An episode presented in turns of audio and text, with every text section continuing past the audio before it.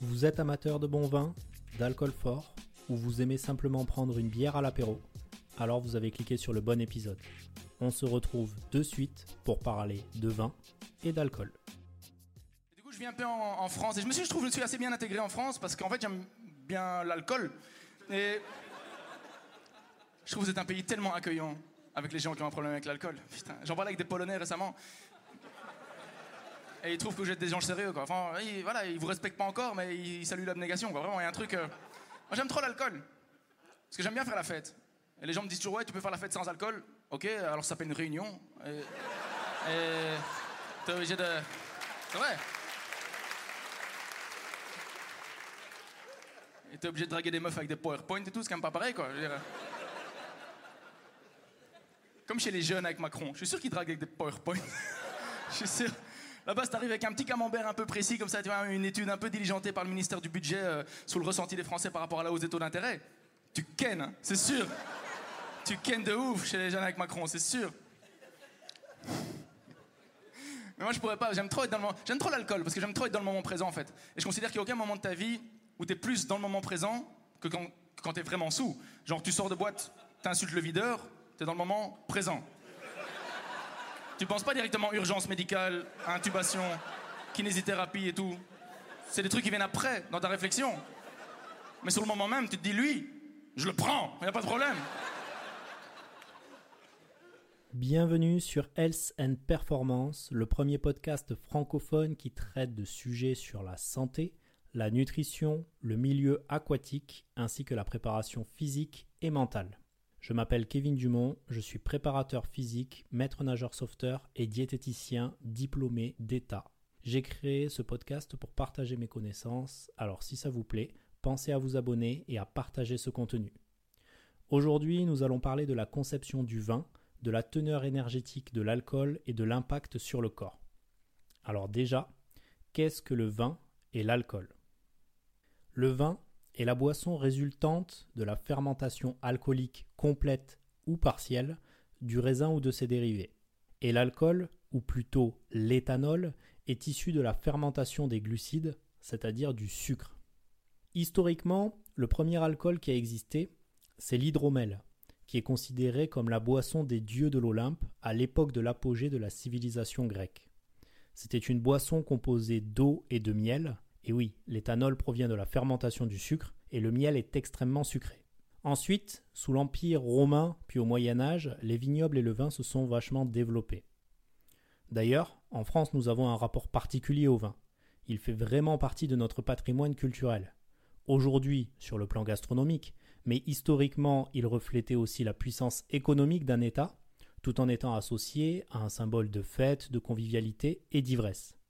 Dans la religion catholique, le vin est même considéré comme le sang du Christ. D'ailleurs, savez-vous d'où vient le fait de trinquer? Maintenant, c'est juste une habitude culturelle pour se souhaiter bonne santé en début de repas.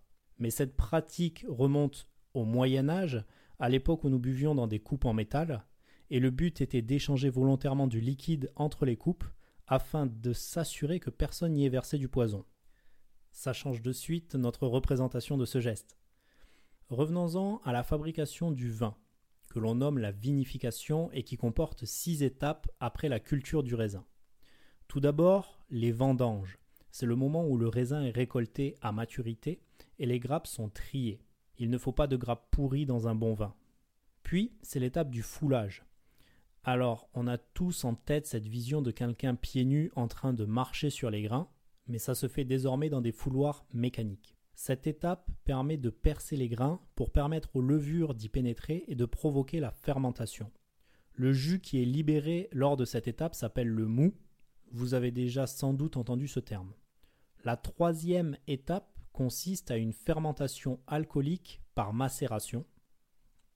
En gros, la peau qui contient des levures qui permettent la fermentation du raisin et d'autres levures peuvent y être ajoutées. Le sucre se transforme petit à petit en alcool et ce sont les tanins contenus dans la peau qui donnent progressivement la couleur rouge au jus. Quatrièmement, le vin est pressé et assemblé, ce que l'on nomme le soutirage. Le jus, plus connu sous le nom de vin de goutte, est séparé du marc, soit la peau, les pépins et les résidus, qui est aussi pressé pour obtenir le vin de presse qui sera assemblé au vin de goutte. Ce qui nous mène à la cinquième étape, la fermentation malolactique, où ce ne sont plus les levures mais les bactéries lactiques qui agissent. Le vin s'assouplit avec une texture plus harmonieuse. Et cela se finit par la stabilisation, donc sans réaction impromptue, le vin est mis en bouteille et étiqueté. D'ailleurs, les étiquettes devront regrouper plusieurs mentions obligatoires.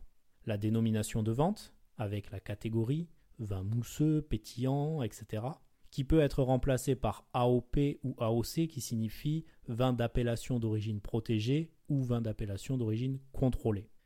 Il doit aussi y avoir le titre alcométrique volumique acquis, TAVA, comme par exemple 12% de volume sur certaines bouteilles de vin.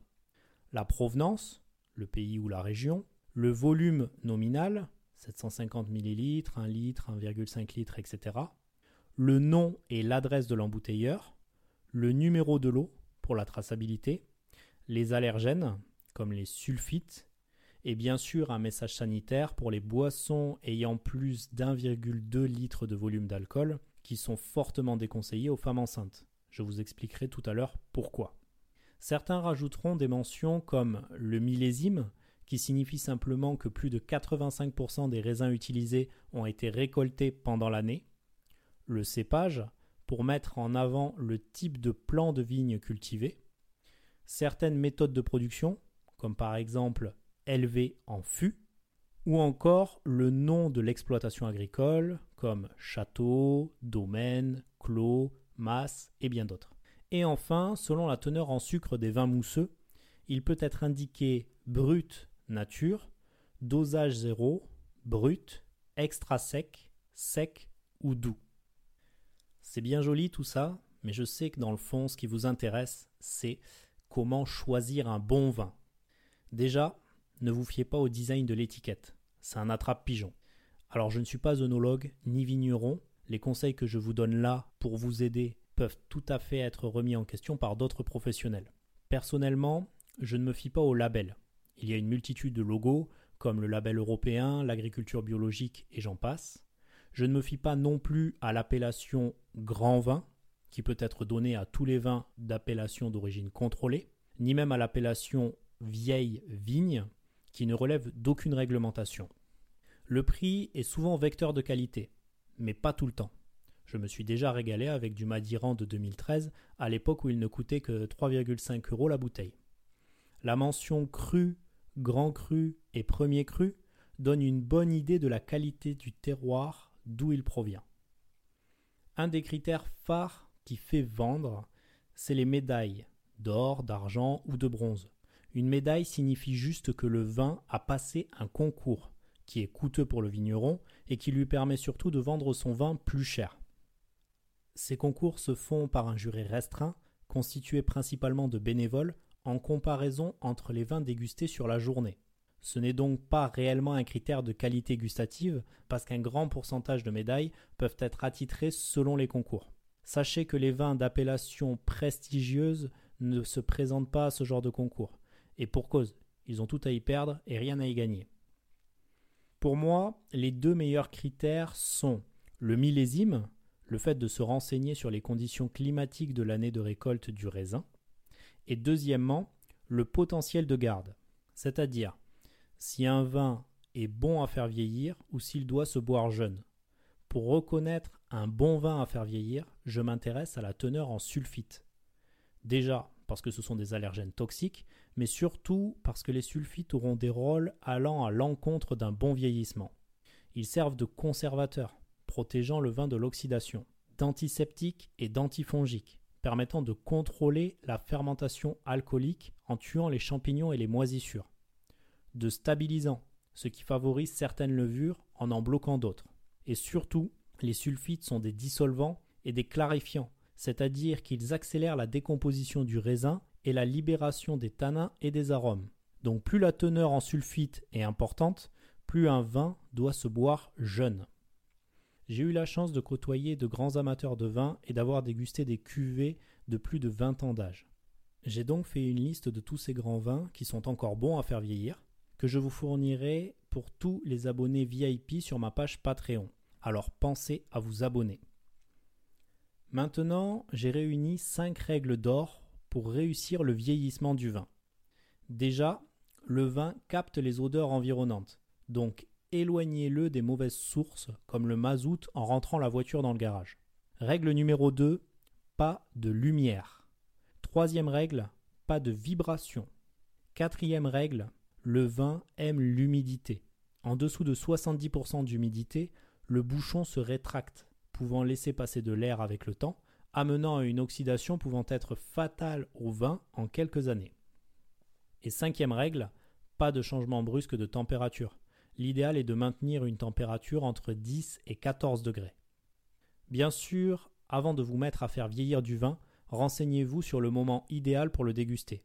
Une astuce qui peut vous servir, c'est de prendre plusieurs bouteilles d'une même cuvée afin de pouvoir le boire à quelques années d'intervalle et de le sentir évoluer en bouche. Parlons maintenant des bienfaits, entre guillemets, de boire de l'alcool. En faible quantité bien sûr, sinon tout ce que vous allez gagner, c'est une vidange gastrique par voie oropharyngée, plus simplement dit, vous dégueulez sur les chaussures.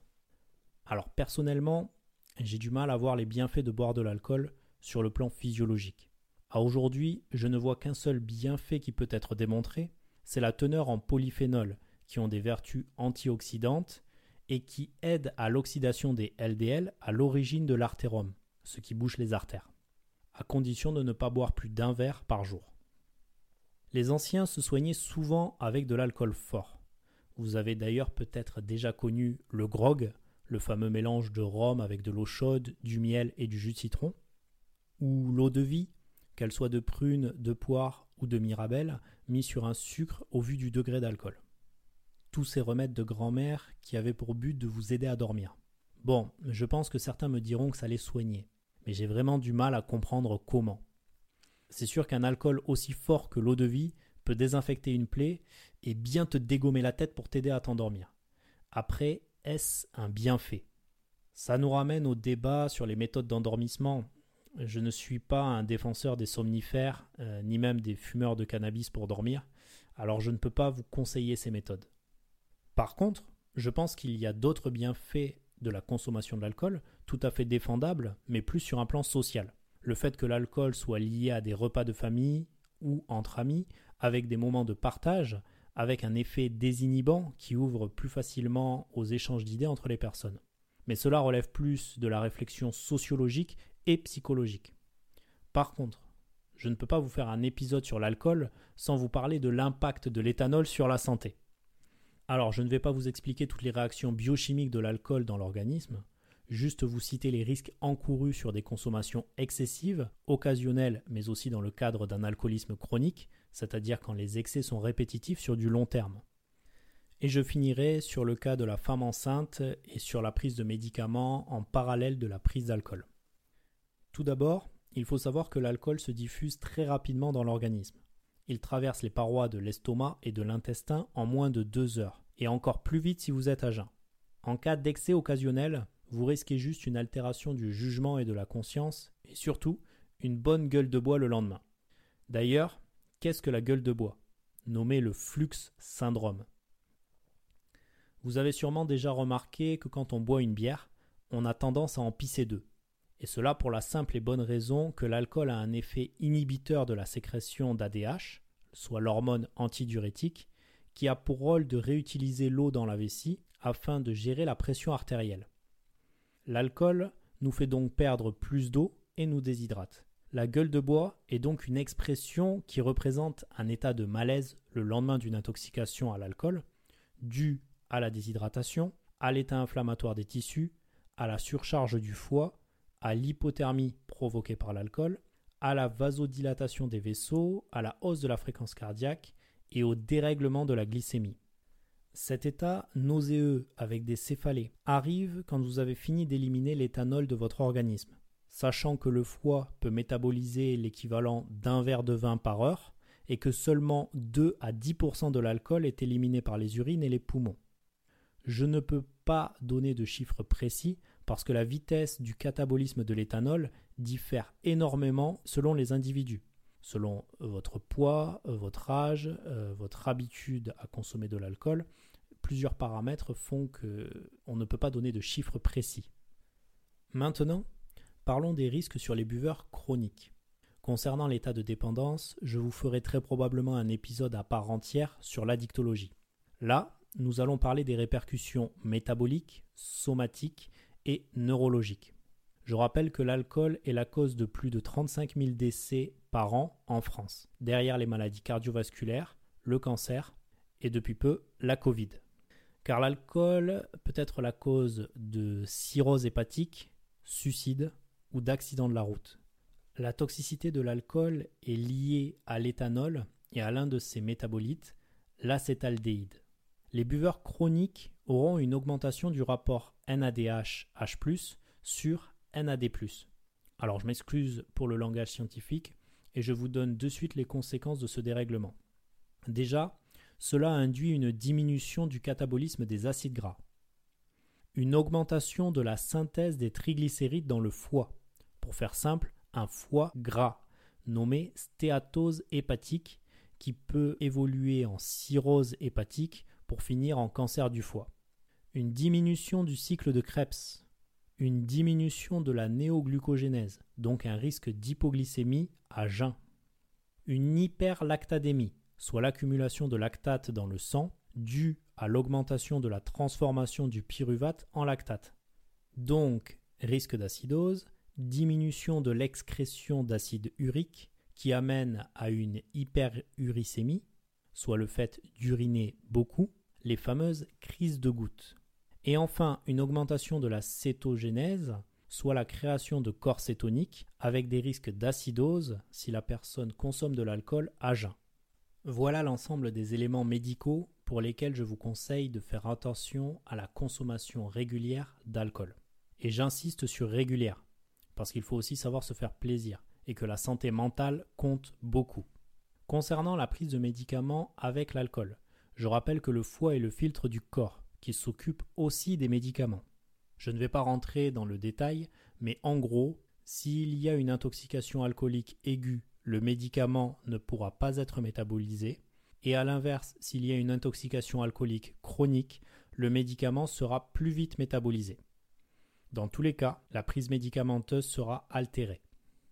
Et pour finir sur les risques avec l'alcool durant la grossesse, sachant que le sang de la mère passe librement et rapidement vers le fœtus au travers du placenta, il y aura donc un risque de syndrome d'alcoolisation fœtale, c'est-à-dire des risques de retard de croissance, des dysmorphies faciales et des anomalies dans le développement neurologique, regroupant à la fois le développement intellectuel et le développement social.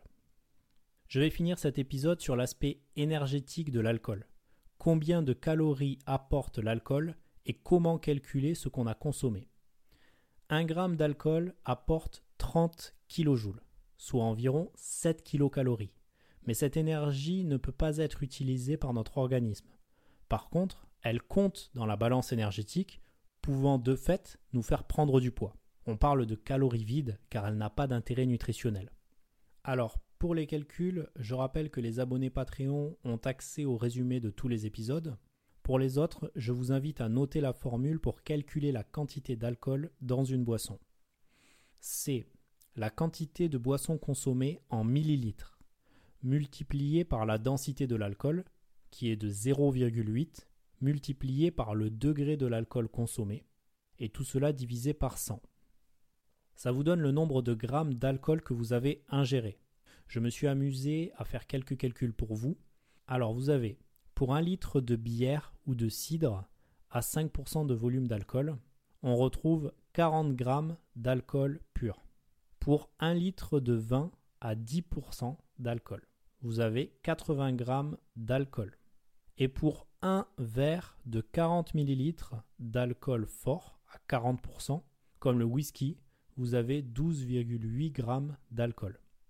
Maintenant, pour calculer votre alcoolémie, il faut faire l'alcool pur que vous avez ingéré en grammes divisé par votre poids de corps multiplié par le coefficient de diffusion. Alors le coefficient de diffusion, il est de 0,7 pour les hommes et de 0,6 pour les femmes. Je vous rappelle qu'au-dessus de 0,5 g par litre, vous n'avez pas le droit de prendre le volant et qu'au-dessus de 0,2 g par litre, vous n'avez pas le droit pour les permis probatoires. Voilà pour cet épisode. Je n'ai pas parlé des différentes boissons alcoolisées, comme la bière et tous les alcools forts. Ça fera peut-être l'objet d'un autre épisode, mais là nous en sommes déjà à une vingtaine de minutes, je vais donc éviter de le rallonger. Merci pour votre écoute, j'espère que cet épisode vous a plu, et si c'est le cas, pensez à vous abonner, et ce qui m'aiderait encore plus, c'est que vous contribuez sur ma page Patreon où je vous réserve de belles surprises. Le lien est dans la description, portez-vous bien, et à bientôt pour de prochains épisodes.